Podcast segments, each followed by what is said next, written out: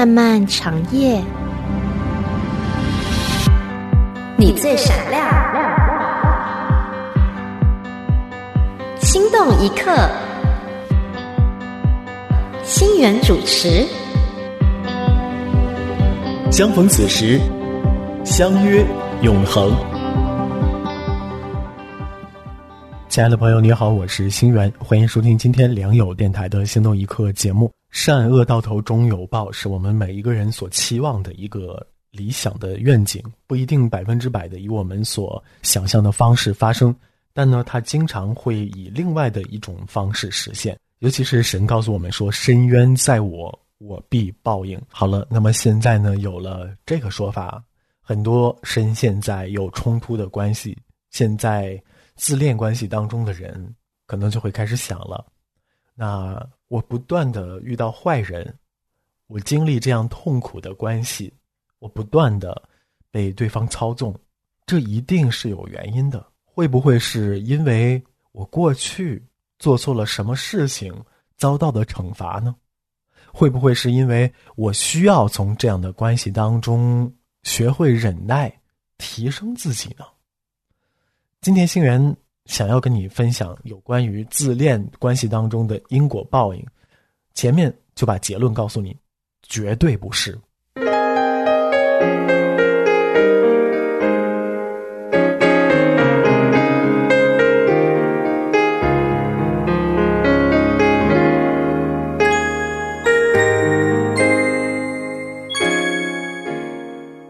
首先呢，星源列举几个例子哈，比如说。快速而盲目的进入到一段关系当中，关系显得很不稳定。在早期呢，就出现了很多危险的信号，发生了很多令人沮丧的和不开心的事情。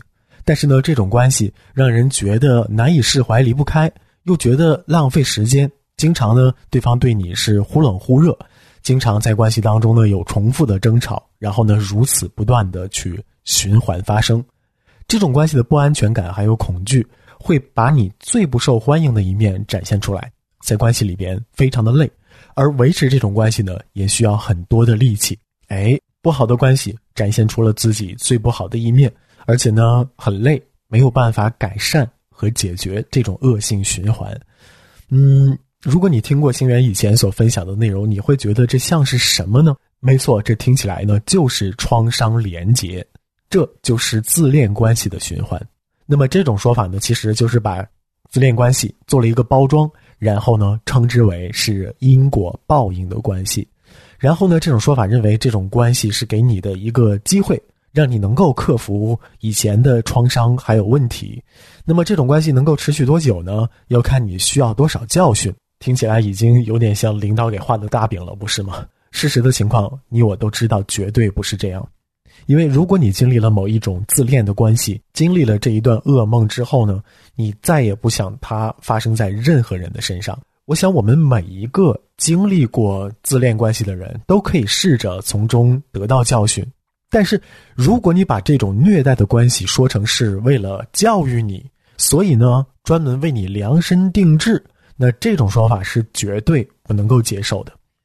人们不能够为了所谓的创伤疗愈的因果报应的关系而停留在会伤害自己的关系当中。如果有人用这种所谓的成长还有修行来做成了短视频还有文章的时候呢，我会觉得非常的沉重，因为很多已经处在自恋关系里边很久的人看到这样的说法可能会沉浸更久。而离开自恋关系本身已经非常困难了，他们现在竟然还在相信一些因果报应的所谓的教训。所以呢，如果用因果报应这样的说法来解释自恋关系的时候，其实是非常令人担忧的。这样的说法好像很有哲理哈，就是如果我继续跟他相处，坚持下去，呃，一定会好起来。但我们不能够接受这种说法，并且呢，我们也应该担心听信了这种说法的人。这让他们有了继续待在有害关系里边的理由。我们同意的呢，就是陷入到自恋关系，还有建立创伤连接的一些原因，来自于我们早期的经历。一些来自幸福家庭的人呢，从来没有见过自恋者是什么样的。自尊心很强的人，也有可能会陷入到有害的关系跟自恋者设下的陷阱。谁都有可能会遇到坏人，遇到有害的人。所以你如果说这是自己的因果报应，那是说不过去的。如果说呢，你要弥补过去的某一种错误，要通过现在跟有毒的虐待你的人待在一起，我们是不应该赞成的。如果不是大多数人，但是至少呢，有不少的人并没有从这样的关系当中学到什么。他们真的从自恋关系和有毒关系学到任何东西了吗？而与之相比，他们受到的伤害比他们得到的教训要多得多。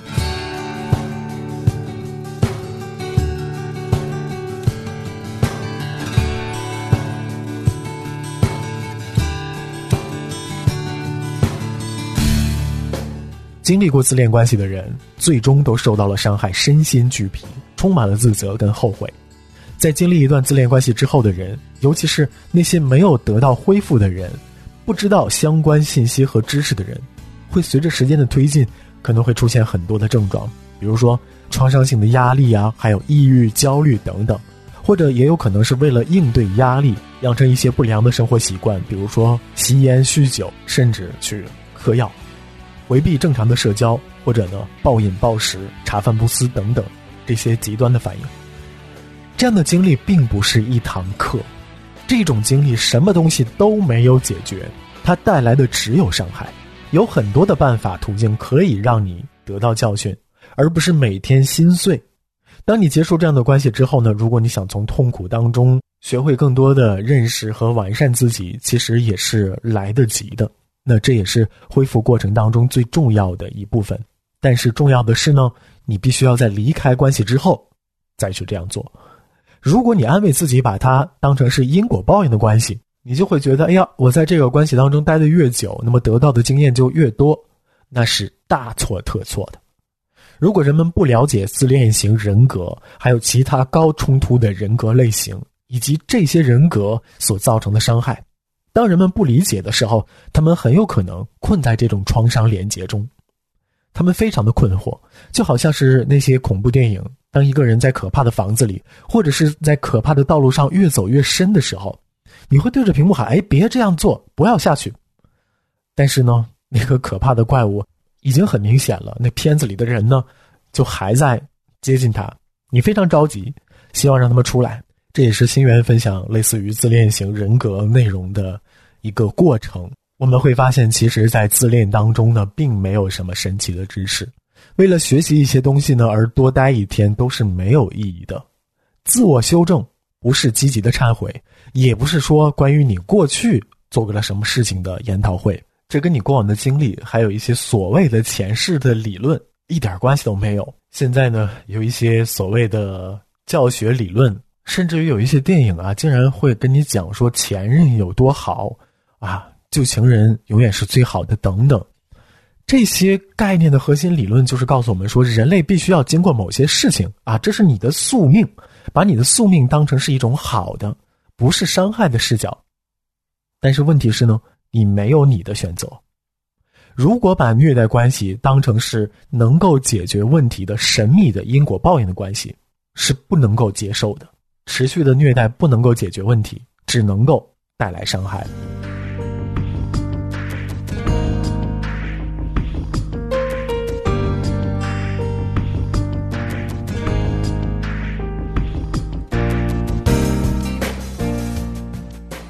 我们的的确确需要意识到，很多时候有一些事情都被扭曲了，然后呢，受害者反而成了那个自责的人。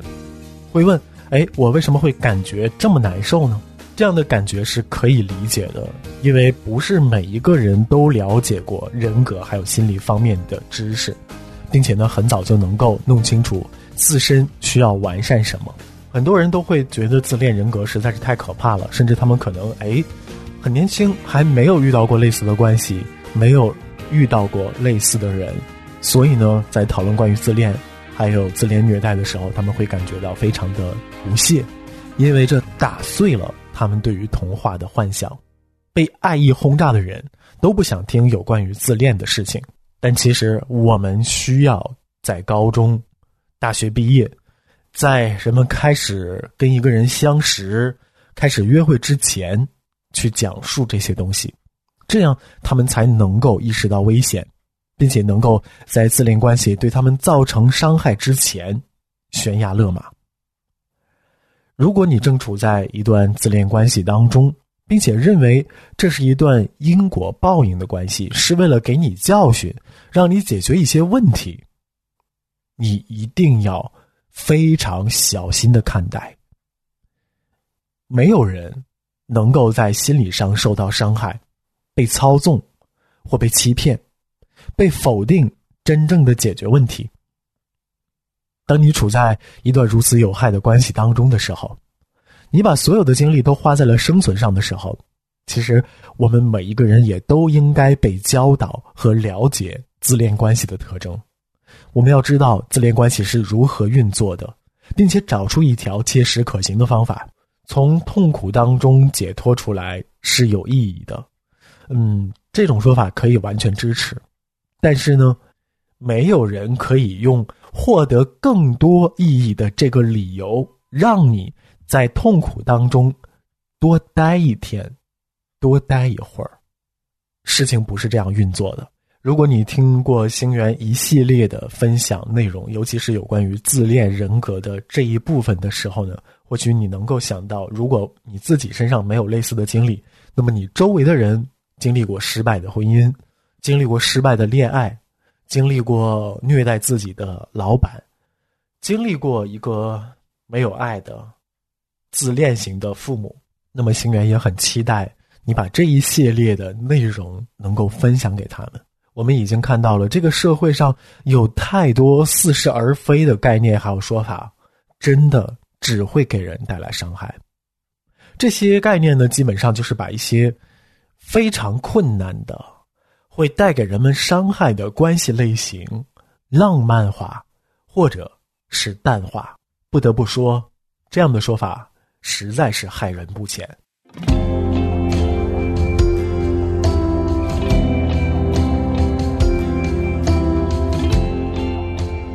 我们最终必须要知道，很多痛苦的经历、遇到坏人等等，这些呢是作恶者他们身上的原因，而并不是我们应得的功课，还有所谓的报应。好，那今天的心动一刻，星源就陪你到这儿了。感谢你的守候收听。如果有任何的心事想要诉说和分享，都欢迎发送电子邮件到心动心动的汉语拼音 at 良友点 net。我们下次节目再见。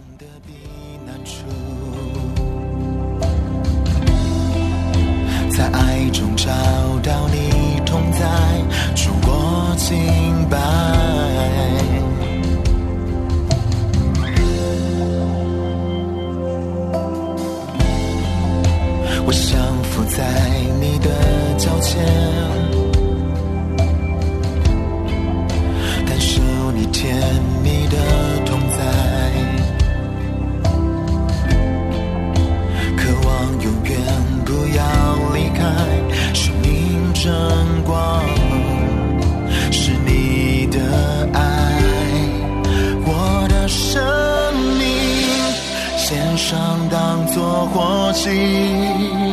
我愿一生跟随你的心意，我的渴望，我的真心，